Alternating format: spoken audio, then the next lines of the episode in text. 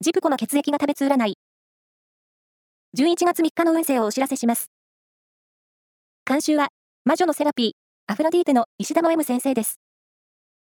まずは、A 型のあなた。発想力が豊かになり、良いアイデアが浮かびそうです。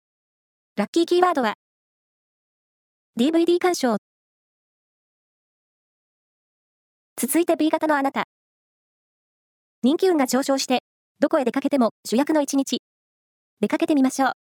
ラッキーキーワードは、バイキングランチ。大型のあなた。今まで頑張ってきたことにスポットライトが当たるラッキーデー。